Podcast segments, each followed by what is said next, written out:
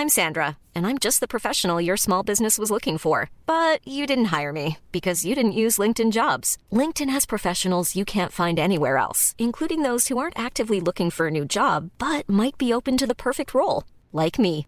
In a given month, over 70% of LinkedIn users don't visit other leading job sites. So if you're not looking on LinkedIn, you'll miss out on great candidates like Sandra. Start hiring professionals like a professional. Post your free job on linkedin.com/people today.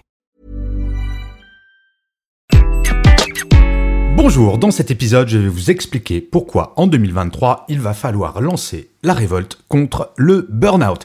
Je suis Gaël Châtelain-Berry, bienvenue sur mon podcast Happy Work, le podcast francophone le plus écouté sur le bien-être au travail. N'hésitez surtout pas à mettre des pouces levés si vous êtes sur YouTube, des étoiles, des commentaires, à partager cet épisode de Happy Work.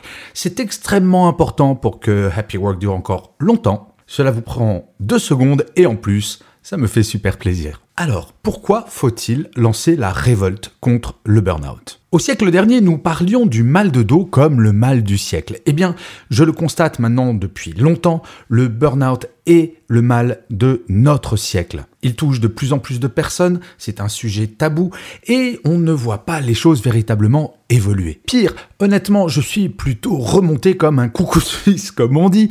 Je suis lassé que le burn-out ne soit toujours pas reconnu comme une maladie professionnelle. Je suis lassé d'entendre des gens qui ont fait un burn-out, qui ont le sentiment d'être coupables et qui, en plus, se font mettre à l'écart dans leur travail quand ils reviennent parce qu'ils sont accusés d'avoir été faibles, comme si faire un burn-out était une preuve de faiblesse. Je le rappelle, ce sont les personnes les plus motivées, les plus impliquées dans leur travail qui font des burn-out. Ce ne sont pas les plus faibles. Un burn-out ne s'attrape pas comme le Covid ou une grippe. Mais en fait, la chose extrêmement positive, c'est que depuis la pandémie, nous avons toutes et tous pris conscience de l'importance de notre bien-être au travail.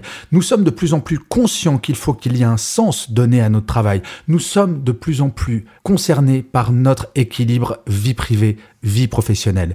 Et c'est pour cela que je pense que nous pouvons toutes et tous agir pour que, en 2023, enfin, les choses changent. Et ce, de façon définitive.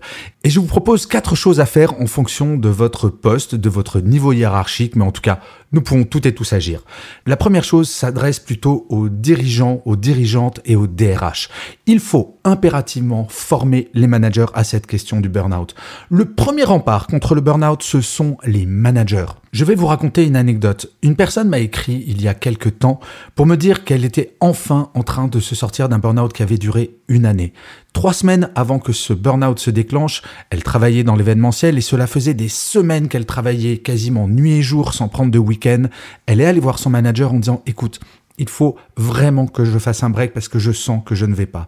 Et son manager lui a répondu la chose suivante écoute, c'est bon, tu vas pas sauter par la fenêtre, retourne travailler.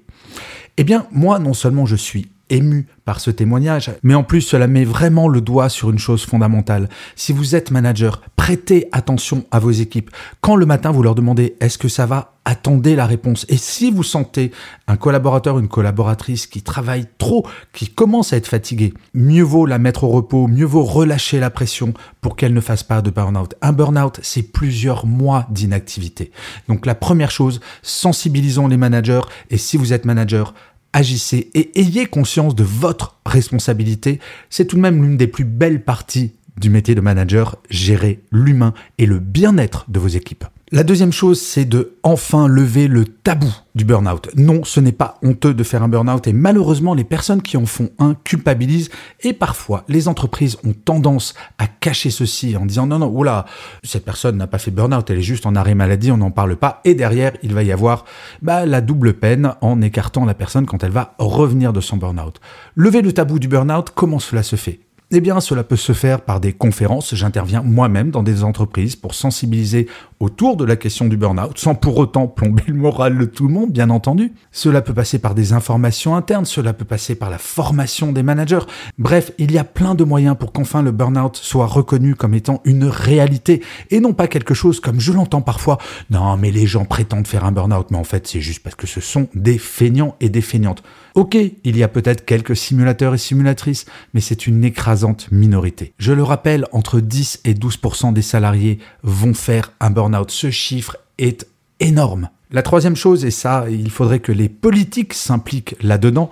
Donc si jamais monsieur le ministre du Travail ou des députés ou des maires, mais qui que vous soyez en tant qu'acteur politique, il faut que le burn-out soit reconnu comme une maladie professionnelle. Pourquoi? Parce qu'aujourd'hui, quelqu'un qui fait un burn-out, son arrêt maladie va être payé par nos impôts et non pas l'entreprise.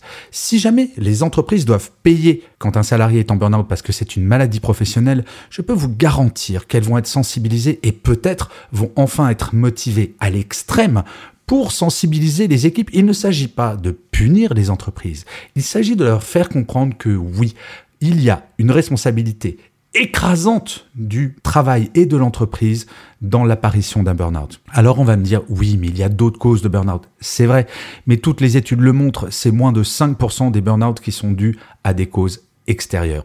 Le travail joue un rôle majeur et en ceci, reconnaître la responsabilité du travail, eh c'est accompagner le changement du regard que l'ensemble des acteurs économiques porte sur cette pathologie. Et enfin, la quatrième chose, pas la moins importante, vous n'imaginez pas le nombre de témoignages que je reçois de personnes qui me disent j'ai fait un burn-out et en plus, quand je suis revenu derrière, je me suis fait licencier.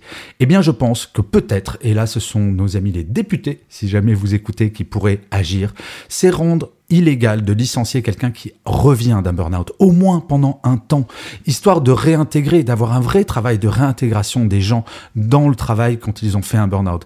Il est tout de même éthiquement, intellectuellement insoutenable de se dire que des gens qui ont fait un burn-out parce qu'ils ont trop travaillé, parce qu'ils étaient trop motivés, parce qu'ils étaient trop impliqués dans leur travail, au final vont se trouver punis par l'entreprise à qui ils ont tout donné, y compris leur santé. Cela me semblerait être, à mon sens, un juste retour des choses. Bref, vous le voyez, nous pouvons tous agir, nous pouvons sensibiliser nos dirigeants, nous pouvons sensibiliser nos DRH, nous pouvons sensibiliser nos hommes et femmes politiques pour qu'enfin le burn-out ne soit plus le mal du siècle, mais quelque chose qui petit à petit disparaissent. Cela fait des années que les chiffres augmentent sur le burn-out. Cela fait des années que j'essaye de sensibiliser, que nous sommes plusieurs d'ailleurs à sensibiliser sur ces sujets.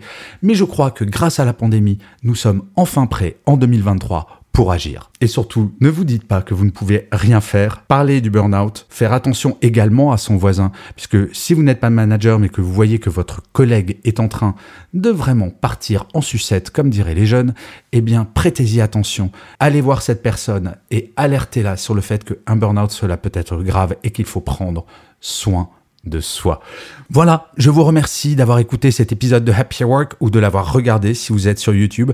N'hésitez surtout pas à vous abonner sur votre plateforme préférée, c'est extrêmement important pour que Happy Work dure encore très longtemps. Je vous dis rendez-vous à demain puisque je vous le rappelle, Happy Work c'est une quotidienne, mais d'ici là, plus que jamais, prenez soin de vous. Salut les amis.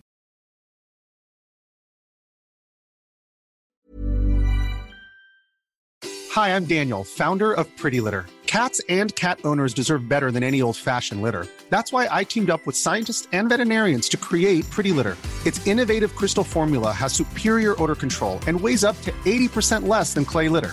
Pretty Litter even monitors health by changing colors to help detect early signs of potential illness. It's the world's smartest kitty litter. Go to prettylitter.com and use code ACAST for 20% off your first order and a free cat toy. Terms and conditions apply. See site for details.